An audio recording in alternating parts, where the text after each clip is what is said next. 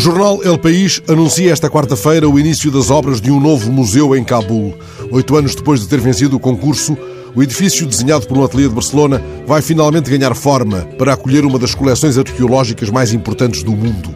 O título da notícia do jornal espanhol é a legenda impressiva de um país há quatro décadas devastado. Um novo museu no Afeganistão para curar a pior guerra. Hesito quanto à palavra que devo usar, traduzindo a espanhola, sanar.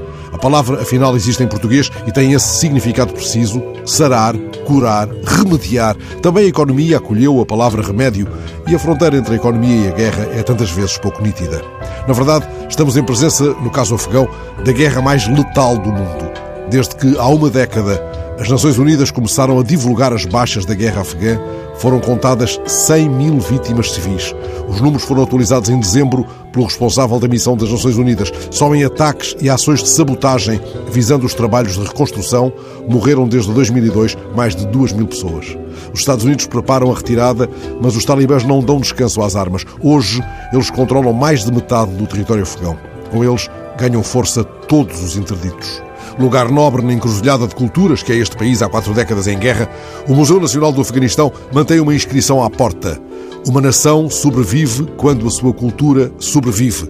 Parece uma fórmula banal, chuva no molhado, mas ela é um sinal de resistência face aos salteadores que apagam a história ou esmagam as suas marcas mais valiosas. O escritor Alfonso Lamartine, que foi um grande viajante no século XIX, deixou para as coletâneas de frases rápidas uma tirada claustrofóbica sobre os museus, considerando que eles são uma espécie de cemitérios da arte. Ora, desde que as Nações Unidas começaram a contar os mortos e feridos no grande mapa, nenhuma guerra matou tanto como esta do Afeganistão. Os talibãs arrasaram todas as peças com forma humana ou animal que encontraram pelo caminho. Lembremos-nos dos Budas gigantes classificados como património da humanidade. Mas bastaria o pedaço do pé de Zeus que o Jornal do País mostra hoje para recusarmos a fórmula de Lamartine. O cemitério do mundo é a campo aberto. Museus como este, que um ateliê de Barcelona desenhou para Cabul, dizem o contrário. Dizem que o Afeganistão sobreviverá resistindo. Nas instalações já obsoletas do velho Museu Nacional do Afeganistão, Mohammad Raimi, o diretor, atende o telefone e lembra que na última década e meia a sua equipa restaurou mais de 3 mil peças.